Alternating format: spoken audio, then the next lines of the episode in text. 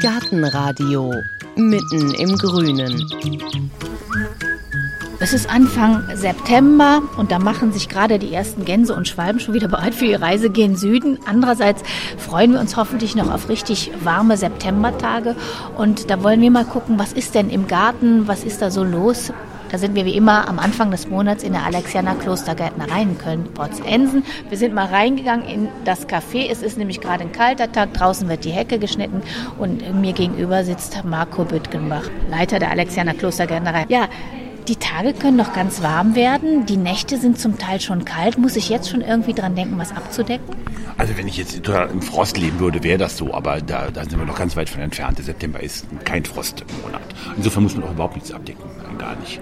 Was muss ich machen? Eigentlich ist der September ein sehr, sehr ruhiger Monat. Das ist tatsächlich diese, dieses Gefühl, das man hat, wenn man September hat, auch dieses Herbst, spätsommerliche, entspannte, keine drückende Hitze und so. Da passiert nicht viel. Das ist tatsächlich so. Ich kann eigentlich nicht richtig groß pflanzen, weil, wie du gesagt hast, erinnern wir uns letztes Jahr, wir hatten unglaublich heiße Tage. Das macht keinen Spaß zu pflanzen. Viele Sachen kommen auch noch mal schön, entwickeln sich auch noch äh, sehr schön aus der Balkonpflanzenzeit. Viele der, der Stauden, der hochblühenden Stauden sind gerade im Garten. Es ist eigentlich ganz schön viel gucken, sitzen und entspannt sein. Schneiden auch nicht? Nein, um Gottes Willen, nie, gar nicht schneiden. Also der Heckenschnitt ist im Prinzip noch, noch verboten. Ne? Was soll ich schneiden? Also ich kann gerne einzelne kleine verblühte äh, Teile von mir aus abschnibbeln von der Staude. Haben wir aber schon zehnmal darüber gesprochen. Macht im Prinzip keinen Sinn. Nö, nichts schneiden. Was soll man schneiden? Und kann ich mich jetzt schon mit dem Frühling beschäftigen? Schon mal die ersten Zwiebeln ja. wieder in den Innenboden? Ja, September ist tatsächlich, wo man anfängt, Zwiebeln zu setzen das funktioniert. Aber auch da Zeit lassen. Das kann man auch noch im Oktober, im November, sogar im Dezember ist das äh, relativ unproblematisch. Jetzt haben wir darüber gesprochen, was man alles gar nicht tun muss. Ja. Gibt es irgendwas? Also wir hatten tatsächlich viel Niederschlag. Also wir hatten eigentlich nicht viel Niederschlag, aber wir hatten, wenn Niederschlag, war heftigen Niederschlag. Und wir sehen, dass gerade in der Beetpflanzung einiges nicht mehr so schön aussieht. Viele Pflanzen sehen nicht so gut aus, wie sie hätten sie aussehen können, wenn das Wetter ein bisschen besser gewesen wäre. Und jetzt ist schon, wo man was in den Kasten pflanzen kann. Die Heidepflanzen, die wieder kommen, wo man was ersetzt, Heidepflanzen, die immergrünen Sachen kommen jetzt, die fangen an auch mit, mit roten Blättern und so, dass man sich so ein bisschen den Spätsommer und den Frühherbst schon über die Laubfärbung einpflanzen kann. Das kann man jetzt schon sehr schön machen. Ne? Also dann würde ich sagen, das ist eigentlich ein richtig guter Monat, um mal Danke zu sagen. Schöner Garten ist ja auch kein Wunder, dass im September Erntedankfest ist, weil Ernten, das ist eigentlich das richtig große Thema. Das ist auch unser Schwerpunktthema heute. Und da ist auch oft die Frage, wie erkenne ich eigentlich, ob irgendwas reif ist? Wann ist es denn reif? Und wie muss ich das lagern? Und alles das werden wir heute mal besprechen. Und da gehe ich jetzt mal rüber ans Feld zu Dagmar Hauke, zu der Gärtnermeisterin hier, die Spezialistin ist für Obst und Gemüse.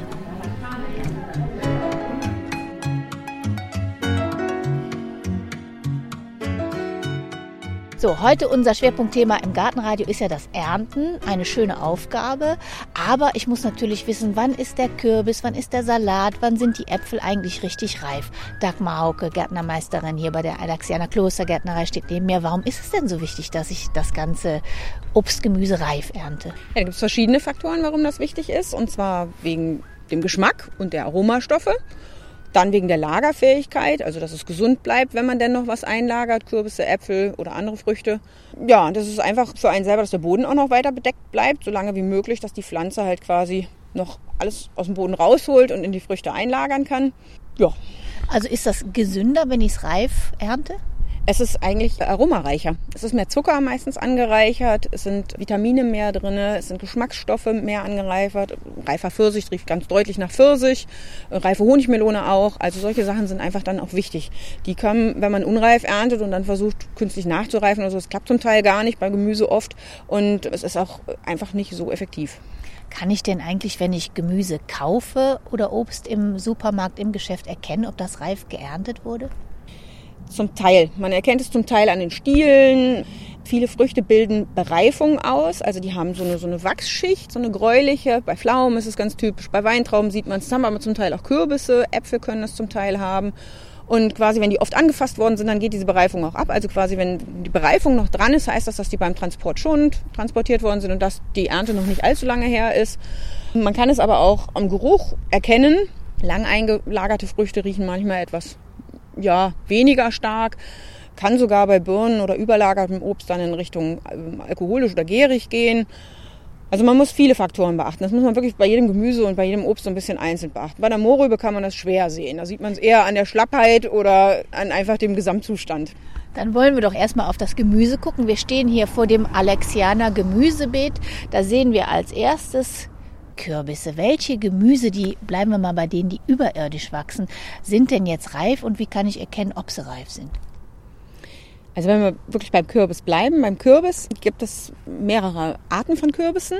Bei den großen Kürbissen, um das mal einfach zu sagen, bei den Zentnern oder bei den Hokkaidos, den typischen orange-roten Zwiebelkürbissen, wie die auch genannt werden, da erkennt man es daran, dass der Stiel tatsächlich aufreißt und so ein bisschen verholzt wird, korkig wird, sagt man auch, rissig wird. Dann gibt es aber andere Sorten oder andere Arten, wie der Butternut oder kleinere Kürbissorten, die haben oft noch einen grünen Stiel, der nicht aufreißt, der dann aber dafür sehr fest wird.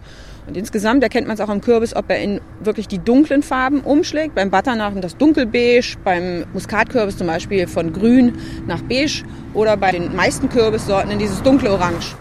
Gutes Anzeichen ist auch immer dafür, wann fangen die Blätter an, krank zu werden. Oft bauen die Blätter ab und in dem Moment setzt auch die totale Reife ein bei den Früchten. Das ist zwar teilweise notbedingt, aber teilweise ist es auch einfach klimatisch bedingt. Im Herbst, gerade jetzt im September, ist es dann so weit, dass der Mehltau zuschlägt bei Gurken, bei Kürbissen.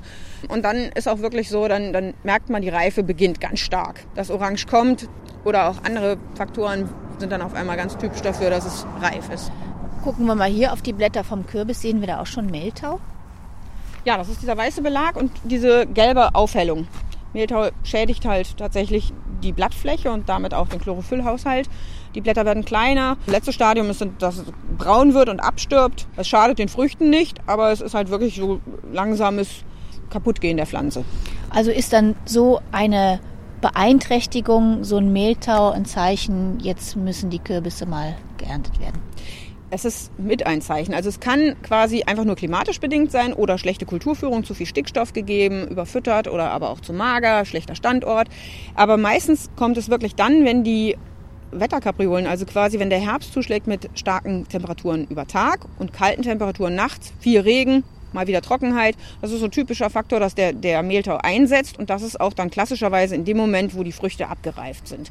Und Deshalb passt es überein. Dann haben wir also hier schon mal beim Kürbis die Sache, dass man es auch an den Blättern erkennen kann. Jetzt sind sich ganz viele Hobbygärtner einig, man kann es auch ganz oft an der Größe erkennen. Also wenn eine Zucchini schön dick groß ist, eine Gurke an der Größe, stimmt das? Ja, da gibt es Optimalzeiten. Also gerade beim Zucchini geht das danach, will man den Zucchini für Salat, soll er schön zart sein oder ist es eher was, was man dann einlegt? Und von dem her ist die Größe da schon ausschlaggebend. Wenn die Frucht wirklich Endgröße erreicht, ist sie meistens auch in der Lage, drin Kerne anzusetzen. Das ist bei einer Gurke so, dann wird die oft heller im Fruchtfleisch, dann setzen die Kerne ein. Das möchte man in den meisten Fällen nicht, es sei denn, man möchte eine Senfgurke einlegen, dann macht man die Kerne raus und legt das Fruchtfleisch ja nur ein. Also die Größe sagt sehr viel darüber auf, in welchem Reifezustand ist die Frucht. Die ist dann zwar reif, aber eigentlich ernten wir eine Gurke oder eine Zucchini fast vor der tatsächlichen Fruchtreife. Das sind dann eben so Arten, wie will man die Frucht verwenden. Also wenn ich die essen möchte, dann ist eigentlich vor der Reife, aber dann weiß ich immer noch nicht, wie groß die sein muss, wie lang. Ja, bei der Zucchini sagt man einfach Scherenlänge, Messerlänge, also so 15 Zentimeter, dann ist sie richtig für einen Salat, ganz zart. Dann kann man sie wirklich auch roh essen oder könnte sie irgendwo mit reinmachen. Es gibt da aber auch, in der italienischen Küche habe ich mir sagen lassen, wird zum Beispiel Zucchini nur die Schale verwandt. Da lässt man sie tatsächlich groß und ausreifen. Dann ist es egal. Man will dann eigentlich nur möglichst viel Schale haben, weil da die Geschmacksstoffe drin sitzen bei der Zucchini. Also das ist so ein bisschen auch abhängig davon, welches Gemüse habe ich und welche Größe ist. Bei einer Möhre oder beim Kohl, da möchte man, dass es groß wird. Beim Sellerie, da möchte man quasi ausgewachsene Früchte. Da gibt es auch weniger, dass der, der Geschmack nimmt zwar bei der Möhre im Verhältnis dann wirklich zu zum Ende hin, aber dass es möglichst groß ist und viel Ertrag gibt. Und das erkennt man dann tatsächlich daran, dass man guckt, wie groß sind sie. Beim Kohlrabi fängt er schon fast an zu platzen, ist er schon sehr groß, aber dann, dann erntet man. Und bei den Bohnen zum Beispiel, wie ist es da? Wie erkenne ich das, dass die reif sind? Ich hatte das Problem bei Erbsen, da war ich mir nie so ganz sicher. Dann habe ich mal probiert, eine Schote mal aufgemacht. Wie ist es bei den Bohnen?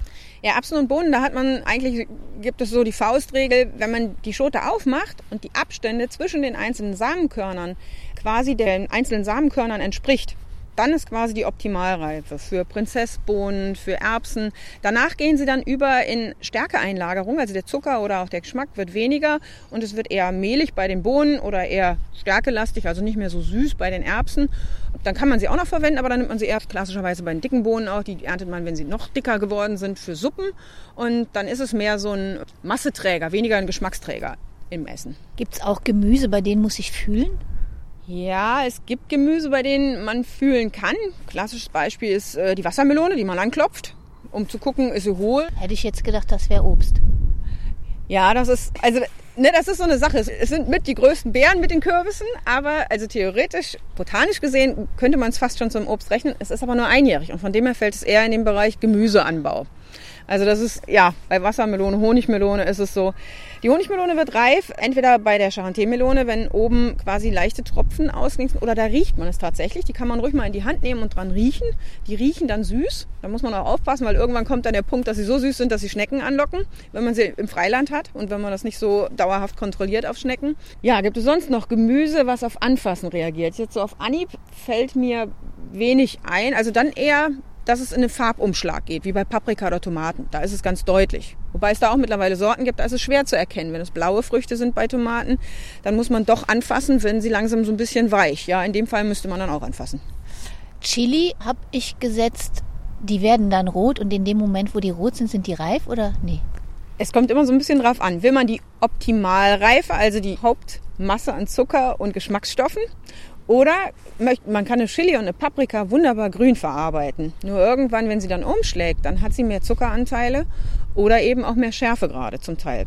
Es ist immer so eine Sache. Bei Chili, die werden ja quasi schärfer, je mehr die Samen ansetzen. Die Samen machen die Schärfe ja auch mit oder die Häutchen, an denen die Samen sitzen in der Frucht.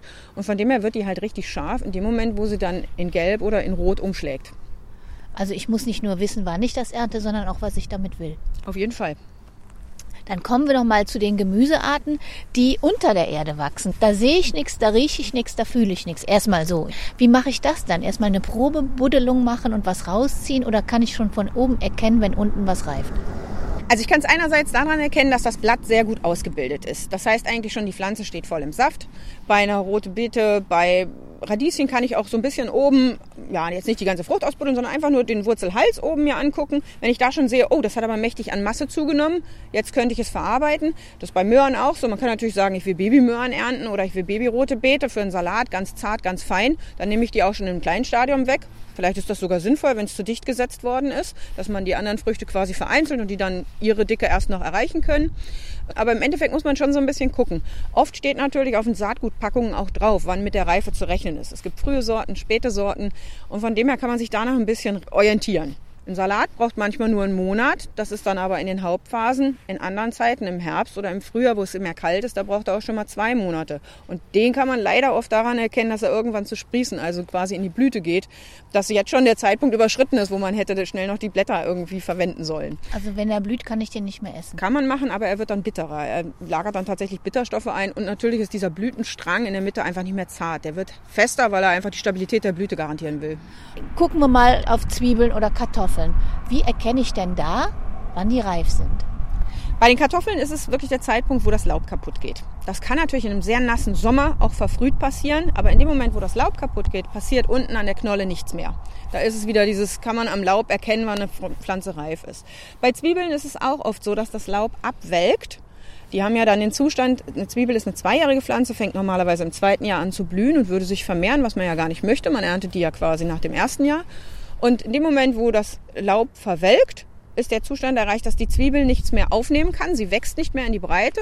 Dann würde man sie ähm, lupfen, also quasi rausziehen aus dem Boden, würde aber das verbleibende bisschen Laub oder auch trockene Grün noch da dran lassen, damit wirklich die letzten Inhaltsstoffe in die Zwiebel überwandern aus dem abtrocknenden Laub und würde dann im trockenen Ort nachtrocknen lassen, um dann quasi eine Lagerfähigkeit auch zu erreichen. Und wenn das dann total abgetrocknet ist, kann man es auch entfernen und dann sind die Zwiebeln quasi lagerfähig und dann bewahre ich das auf.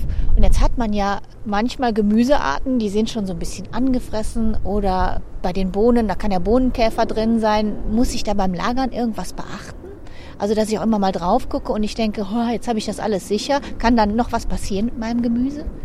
Ja, es kann immer was passieren, sowohl mit dem Gemüse als auch mit Obst. Also es gibt immer Lagerschädlinge, Sachen, die man einträgt oder auch einfach Pilze, die sich entwickeln, weil Sporen schon vorhanden sind. Also man sollte versuchen, das gesamte Erntegut einlagig, dunkel, kühl. Beim Kürbis kann es auch so um die 15 bis 20 Grad sein, dann reift er zum Teil noch nach, aber es sollte nicht zu warm sein. Teilweise muss man aber auch Gemüse wirklich kühlen im Kühlhaus. Mohrrüben, Kohlrabi, wenn man die wirklich einen Monat oder länger kühlen will, dann müssen die in die Kühlung, weil die einfach sehr viel Wasser verlieren, verdunsten und dadurch dann eben auch schlaff werden und nicht mehr ja, ansehnlich.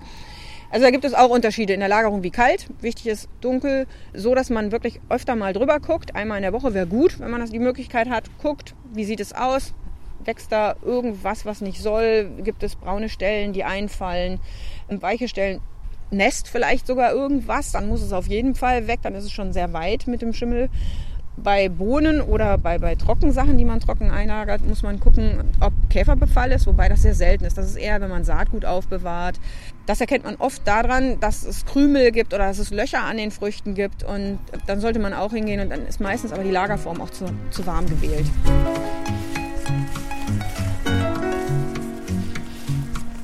Kommen wir doch jetzt mal zu Obst. Wir können auch mal jetzt hier am Feld an den Kürbissen vorbeilaufen, die hier ganz orange leuchten. Und dann gehen wir jetzt mal zu den Brombeeren. Ja, die letzten Brombeeren sind noch zu ernten. Himbeeren gäbe es auch noch, aber da haben wir keine Herbsthimbeeren hier stehen. Die Sommerhimbeeren sind abgeerntet, aber es gibt Sorten wie Autumn Bliss oder andere Sorten, die man wirklich bis in den Herbst hinein, bis zu den ersten Frösten ernten kann. Aber ansonsten ist das Beerenobst schon ziemlich vorbei. Wer wirklich ganz spät was ernten will, der setzt sich eine Mini-Kiwi. Das sind so die letzten Früchte, die dann noch im Oktober reif sind. Dann hat man tatsächlich auch die meisten Urlaube überstanden und dann kann man wirklich aus dem Pollen schöpfen. Bei den Himbeeren finde ich das Ernten ganz einfach, weil dann muss man nur so die so leicht abziehen und ich bilde mir immer ein, wenn ich die so ganz hauchzart abziehen kann, dann sind die immer reif. Ganz anders die Brombeeren, auch wenn ich die manchmal abziehen kann, sind die super sauer noch. Es liegt ein bisschen auch bei den Brombeeren an der Sorte, ob sie sauer sind oder nicht. Also da muss man wirklich überlegen. So eine Brombeere ist ja eine Sammelbeere, das heißt, die besteht aus einzelnen Früchtchen. Und wenn die quasi anfangen zu schwellen, dann sind sie eigentlich reif. Das ist ein bisschen so mit Übung, kann man das sehen. Die sind erst ja rot, dann färben sie um in schwarz, aber sind noch relativ gedrungen, die Früchte. Und auf einmal kriegen sie dann wie so einen Wassereinschuss. Also quasi der Zucker ist da, deshalb kommt das Wasser nach. Und dann werden die Beeren richtig prall. Und das ist der Moment, wo sie eigentlich die optimale Zucker- und Aromastärke haben. Dann gucken wir mal, ob wir das jetzt sehen hier. So, hier stehen wir vor den Brombeeren. Genau, hier unten sind vergessen worden zu ernten. Da kann man es gut sehen. Also sind quasi erst klein, knubbelig und rot und hart. Und dann irgendwann werden sie dann schwarz, aber wirklich reif sind sie dann tatsächlich, wenn man sie schon anfasst, die so ein bisschen auf Druck nachgeben. Und wenn quasi die Einzelbeeren prall voll Wasser sind und Zucker. Ja, da, da, so da oh, da wird ja, darf ich die mal abziehen? Ja. Die geht aber naja, und äh, anders als bei den Himbeeren muss man ein bisschen ziehen. Aber muss man ein wenig. bisschen ziehen und da bleibt dieser, dieser innere. Der Zapfen bleibt in der Mitte stehen. Mhm. Dann haben wir jetzt schon Himbeeren, Brombeeren. Ganz schwierig finde ich Äpfelbirnen sowas, weil wie erkenne ich denn da, ob das reif ist oder nicht? Ich würde mir denken, wenn schon die ersten Äpfel oder Birnen runterfallen oder wenn schon irgendwie ein Loch ist von einem Wurm, dann kann ich sehen, aha, da schmeckt jemand anders, ist für mich jetzt auch genießbar. Ja, also das mit dem Wurm würde ich jetzt mal so ein bisschen in Frage stellen. Also beim, beim Bärenobst erkennt man auch oft, wenn eine Wanze oder eine Fliege drauf sitzt, dann ist es entweder schon zu spät zum Ernten, dann ist es schon gierig, oder dann ist die Optimalreife, weil die Insekten das sehr gut raus haben. Und wenn der Wurm drinne ist, dann ist es beim Apfel auch schon zu spät. Also das ist dann quasi so, dann kann ich es ernten, aber dann kann ich ja fast nur noch Kompott draus machen. Lagern oder so geht da nicht mehr. Also ähm, es gibt manchmal die Idee, dass man an den Kernen das erkennt. Das erkennt man aber an den Frühsorten leider nicht. Also eigentlich ist die richtige Methode, den Apfel anzufassen, einmal so ein bisschen zu kippen, nicht zu, zu brechen, sondern wirklich nur so zu kippen. Manch einer sagt auch drehen, aber dann kann es schon mal passieren, dass bei unreifen Früchten der Stiel wirklich hängen bleibt und man dann eine Verletzung am Apfel hat, dann ist er auch nicht mehr lagerfähig. Also zu kippen und wenn die Sollbruchstelle am Stiel zum Baum hin quasi nachgibt, dann ist er wirklich pflückreif, was nicht immer eine Genussreife leider auch ist. Und ja, dann gibt es halt Sorten, die man quasi vom Baum isst und Sorten, die man einlagert. Und ein zweites Kriterium wäre noch, wenn die Frucht umschlägt. Manche Sorten sind grün, da sieht man es nicht so gut, aber wenn Sorten in eine Röte übergehen und die Sonnenseite sich rot färbt, dann ist es auch häufig so, dass quasi jetzt ist es soweit, jetzt hat er die volle Reife, die volle Süßigkeit oder auch die volle Säure angelagert. Jetzt ist es der richtige Zeitpunkt. Das Runterfallen ist auch kein Kriterium, weil es gibt Sorten, die sind bruchgefährdeter. Die sind einfach so schwer und so groß, die Äpfel, oder die haben einfach so eine schlecht ausgebildete Sollbruchstelle an diesem Stiel, dass die früher runterfallen vom Baum. Deshalb ist das auch kein gutes Zeichen. Dann ist es auch meistens schon zu spät, weil dann ist es ja passiert in der windigen Nacht oder so. Also das Einzige ist dieses Anfassen, kippen, genau gleichzeitig mit einem Gucken.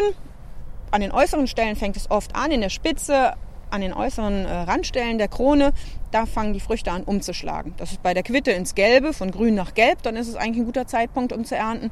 Das ist bei der Birne auch häufig dann, dass der Grünschimmer nachlässt und dann wirklich so ein bisschen gelb oder so ein bisschen, einfach so ein bisschen helleres Grün entsteht. Also man erkennt es schon an der Farbe und an dem, ob sie nachgibt und wirklich von alleine in die Hand gleitet, wenn man so ein bisschen kippt aber nicht brechen, weil brechen heißt wirklich dann auch diese Sollbruchstelle quasi künstlich trennen. Und wie ist es bei Pflaumen, Mirabellen, falls die überhaupt noch in den Gärten stehen, bei diesem Kernobst? Bei Pflaumen und Mirabellen ist es so, möchte man sie eigentlich zum Verzehr essen oder weckt man sie ein oder macht man sogar Pflaumenkuchen damit. Beim Pflaumenkuchen hat man sogar, dass sie fast nicht Vollreife haben, weil dann sind sie zu saftig, dann, dann kriegt man lauter angebrannte Bleche. Also man möchte sie eigentlich eine Stufe davor ernten. Da geht man auch hin, man guckt wirklich tatsächlich, sind sie jetzt wirklich lila und sind sie, kriegen sie diese Bereifung, haben sie wirklich diese Wachsbemehlung. Dann guckt man auch so ein bisschen, lösen sie schon und im Endeffekt beißt man einmal rein und guckt. Also das ist auch so ein, so ein Faktor, beiß ich rein und dann weiß ich, ist es jetzt für mich, dass ich sie jetzt zum Essen schon möchte oder pflücke ich sie wirklich ein bisschen unreif und dann sind sie für den Kuchen oder zum Einmachen genau richtig. Also das sind diese zwei Faktoren auch wieder. Farbe, löst es sich und ein bisschen Geschmack könnte man da noch mit reinbringen. Gibt es irgendein Obst, das ein besonderer, sag mal, Ernteschmeichler ist, das ganz einfach ist, das kann jeder, da muss man gar nicht lange gucken ich würde ja mit ein bisschen Übung sagen, jedes Obst. Also so von dem her, das ist irgendwie so, also ich arbeite ja auch viel mit Menschen, die noch nie Obst gepflückt haben und da ist es tatsächlich so, dass ich denen ganz oft empfehle, pflückt es ab, steckt es in den Mund, schmeckt es euch, es ist die richtige Zeit. Also so von dem her, man muss so ein bisschen einfach rauskriegen, was will ich damit? Was will ich damit und wie sieht die Frucht aus, die ich will? Und dann, dann muss man das verknüpfen und dann ist es eigentlich so ein bisschen ein Übungsfaktor. Ich finde Kirschen zum Beispiel. Kirschen haben irgendwann dieses Kirschrot. Die sind relativ einfach. Die pflücke ich mit Stiel und äh, dann sind sie länger haltbar. Pflücke ich sie ohne Stiel, dann sind sie direkt zum Verzehr. Ich, vielleicht Kirschen, wenn ich lange nachdenke, ja. Und was ist, wenn, es kann ja schon mal sein, dass ich aus irgendwelchen Gründen mich nicht kümmern kann. Na, der eine ist länger weg oder muss sich um was anderes kümmern oder krank oder so. Ist es schlimm, wenn ich Früchte einfach mal hängen lasse am Strauch oder Baum? Es gibt Früchte, bei denen ist das wirklich eine Terminsache. Erdbeeren, Himbeeren, zum Teil auch Brombeeren. Aber es gibt auch Früchte wie Johannisbeeren, Äpfel, Birnen, die nehmen einem das normalerweise nicht übel, wenn man eine Woche das Ganze verzögert. Wenn es über eine Woche hinausgeht, kann das bei Frühäpfeln oder auch bei Johannisbeeren, wenn man in einer sonnigen Lage ist, schon schwierig werden. Dann könnte es sein, dass die aufplatzen. Bei starken Regenfällen kriegt man dann oft leider Fäulnis, weil der Zuckergehalt in den Früchten so hoch ist, dass dann quasi das Wasser außen sich ausgleichen will in der Osmose, also quasi in die Frucht hinein will und dann platzt die Schale, weil die das nicht halten kann. Also dann, dann gibt es schon Verluste. Oft ist es tatsächlich so, dass härtere Früchte länger lagerfähig oder auch am Strauch hängen bleiben können, dass die ein breiteres Erntefenster haben. Und wenn ich jetzt wirklich mal gar keine Zeit habe, die zu ernten, die bleiben also einfach hängen. Fallen die dann irgendwann von alleine runter? Macht das dem Baum, dem Strauch was oder ist das egal? Ja, sie würden runterfallen in den meisten Fällen. Sie würden zum Teil auch aufgefressen, aber leider bleibt auch ein Teil als Fruchtmumien im Strauch. Und dann ist immer die Gefahr, dass quasi Pilze oder Schädlinge, die in diesen Fruchtmumien dann überwintern, also es trocknet dann oft ans Holz an und dass die im nächsten Jahr dann von da aus wieder neu starten, um irgendwas zu befallen. Also sie sollten schon, wenn es geht, ausgepflückt werden. Bei manchen Beerenobst wie Himbeeren oder Brombeeren, da lichtet man ja sowieso die Sträucher aus und oft gehen die Fruchtrouten komplett weg, während man die neuen Routen, die ja noch nicht getragen haben, dran lässt. Da entfernt man die ja quasi mit dem Altholz. Aber bei Äpfel oder bei allem Baumobst sollte man wirklich die Früchte die Mühe sich machen und die vom Baum stoßen, wenn sie in der Krone sind, oder pflücken tatsächlich und entsorgen, auch nicht auf dem Kompost, weil man sonst quasi eine Anreicherung ja, der Schadorganismen im eigenen Garten hat. Also da tue ich nicht nur mir was Gutes, wenn ich ernte, sondern auch der Pflanze. Auf jeden Fall. Also ich tue den Sträuchern, den, den Bäumen eigentlich durch das Ernten was Gutes. Wenn die mir jetzt so viele ähm, Früchte geliefert haben, kann ich denen dann noch was Gutes tun? Durch Schneiden, durch eine besondere Behandlung? Ja, bei einzelnen Obstarten ist es schon sinnvoll, direkt nach der Ernte zu schneiden. Bei Himbeeren, da sollten die Ruten nicht stehen bleiben, weil die fürs äh, Rutensterben, also für mehrere Pilzkrankheiten, sehr empfindlich sind. Von dem her direkt nach der Ernte die alten Ruten wurden eben ab. Und äh, bei Brombeeren könnte man das auch so sehen, dass man die alten Ruten möglichst schnell wegnimmt, damit die neuen Ruten Licht und Platz bekommen. Vieles hat auch Zeit bis im Winter oder im Herbst mit dem Schnitt. Aber grundsätzlich gilt krankes Holz immer direkt weg. Und wenn wir auch noch mal an das Gemüse denken, was kann ich da dem Beet Gutes tun, wenn ich mein Gemüse abgeerntet habe? Jetzt ein bisschen Gründüngung oder?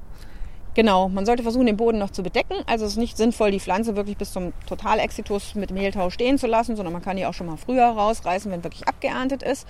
Die Pflanze raus, den Boden nochmal umgegraben und dann nochmal eine Gründüngung da drauf, die zum Teil auch in den Winter reinstehen kann, bis man dann komplett das Beet richtig umgräbt und dann eventuell mal auf den Kulturplan gucken, hat man vor Jahren mal gekalkt, was hat man vielleicht eine Bodenprobe gemacht, was kann man sonst noch Gutes für den Boden tun, dann das würde man entweder im, im Herbst dann mit der Kalkung machen oder im Frühjahr und dann, dann auch Kompost einarbeiten und dann geht es eigentlich wieder von vorne los. Wenn ich vom Ernten nicht genug kriegen kann, was kann ich jetzt noch setzen? Ja, man könnte jetzt noch einige Gemüsesorten setzen, also so Wintergemüse. Das geht in Richtung Winterporree, es geht in einigen Kohlarten, Grünkohl, Rosenkohl, dann gibt es Feldsalat, könnte man auf jeden Fall noch setzen. Zum Aussehen wird es jetzt langsam ein bisschen eng im September, aber könnte man auch noch Feldsalat vielleicht. Und man kann auch noch Kohlrabi-Sorten, gibt es vielleicht auch noch, die so spät noch dann klein eingelagert werden, aber das geht. Steckzwiebeln, das sind so die Sachen, vielleicht auch noch ein Winterspinat. Oder wenn man vorgezogene Pflanzen in der Gärtnerei bekommt, dann könnte man auch noch Pflanzen sich kaufen und dann eventuell einen Verfrühungstunnel oder ins Gewächshaus die setzen. Der Salat wird auch noch reif. Und vielleicht zum Schluss gibt es noch irgendwie so einen Tipp, den du auch gerne den, den Leuten, die dich fragen, mit auf den Weg gibst beim Ernten. Was ist so eine Regel? An was kann man sich orientieren? Was sollte man einfach beachten? Es ist wirklich, mit dem Urlaub ist wirklich so eine Sache. Wenn man wirklich Kinder hat oder auch ohne Kinder, aber im Sommer in Urlaub fahren möchte, dann sollte man schon wirklich bei den Obstsorten das so takten. Da gibt es wirklich bei Kirschen gibt es eine Wahnsinnsbreite an Kirsch. Erntewochen nennt sich das. Und dann sollte man wirklich gezielt danach suchen, was ist vor meinem Urlaub oder nach meinem Urlaub oder nach meiner tendenziellen Urlaubszeit reif. Will ich wirklich im Herbst nochmal wegfahren oder will ich noch ein spätes Obst haben? Das späteste Obst ist tatsächlich der Mini-Kiwi und der kommt in unseren Breiten auch sehr gut. Also dass man das sehr gut plant, was für ein Baum man sich setzt. Weil ein Baum, da hat man jahrelang was von. Das ist einfach super ärgerlich, wenn man die ersten fünf Jahre immer nur dem Nachbarn oder dem Versorger des Gartens quasi die Früchte überlassen muss. Beim Gemüse ist es tatsächlich so, dass man einen guten Plan machen sollte, dass man die Beete mehrfach nutzt, dass man nicht nur eine Kultur hat und die dann die beste Zeit vielleicht noch in Anspruch nimmt und dann über den Winter das Ganze brach liegt und dann im nächsten Jahr wieder und dass man vor allen Dingen auch daran denkt, dass man, um große Ernten und gute Ernten, gesunde Ernten zu bekommen, dass man die Flächen wechselt. Und das sollte man sich gut überlegen, gerade wenn die Ernten rum sind. Irgendwann im Herbst ist dann ja Schluss, dass man dann wirklich auch mal sich eine halbe Stunde oder länger einen Kopf darum macht, wie belege ich die Beete das nächste Jahr. Dagmar Hauke, vielen Dank.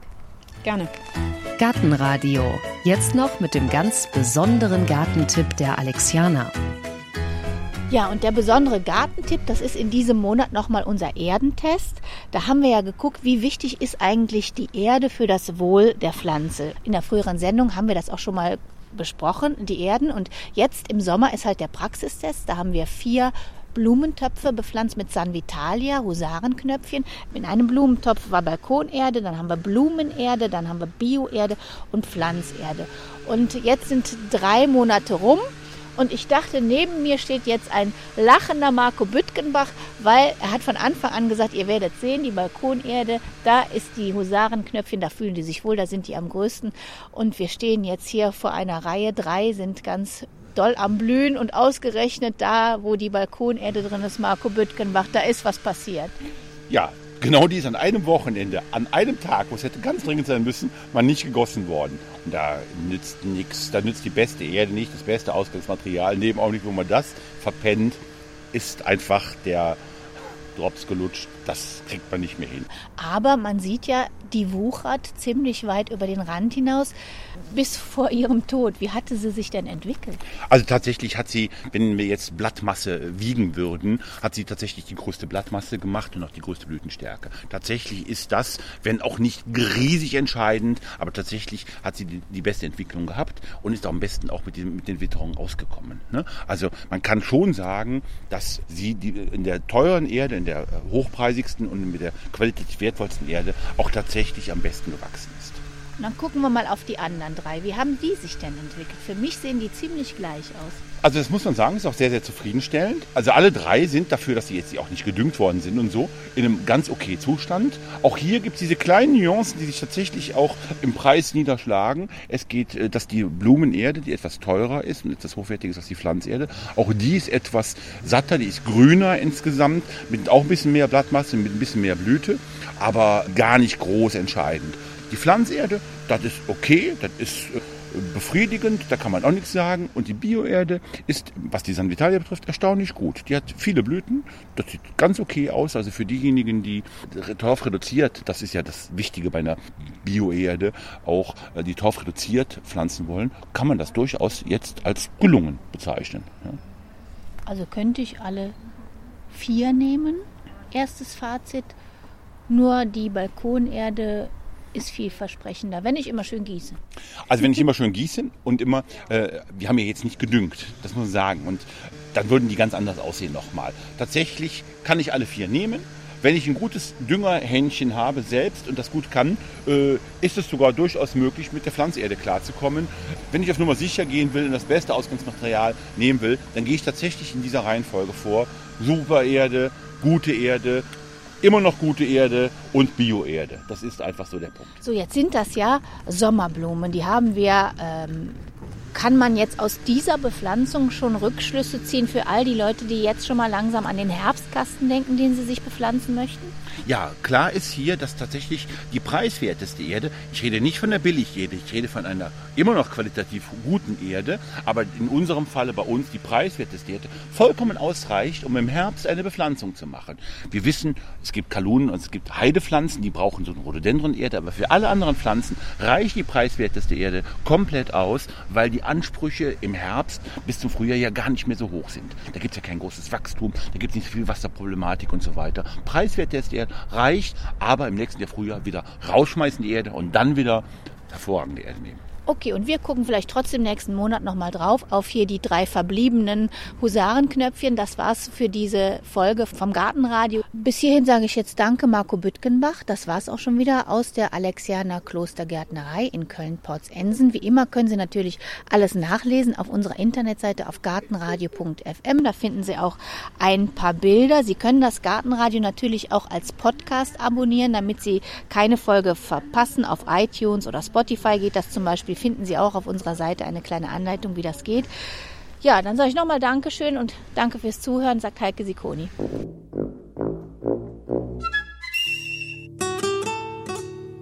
Gartenradio Gezwitscher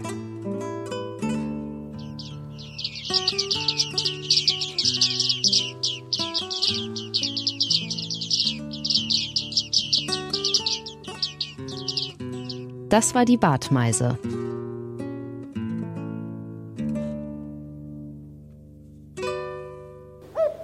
Gartenradio Ausblick. In der nächsten Folge hören Sie Der Barockgarten von Eva Kohlrusch. Mit 23.000 Quadratmetern ein Garten hochherrschaftlichen Ausmaßes.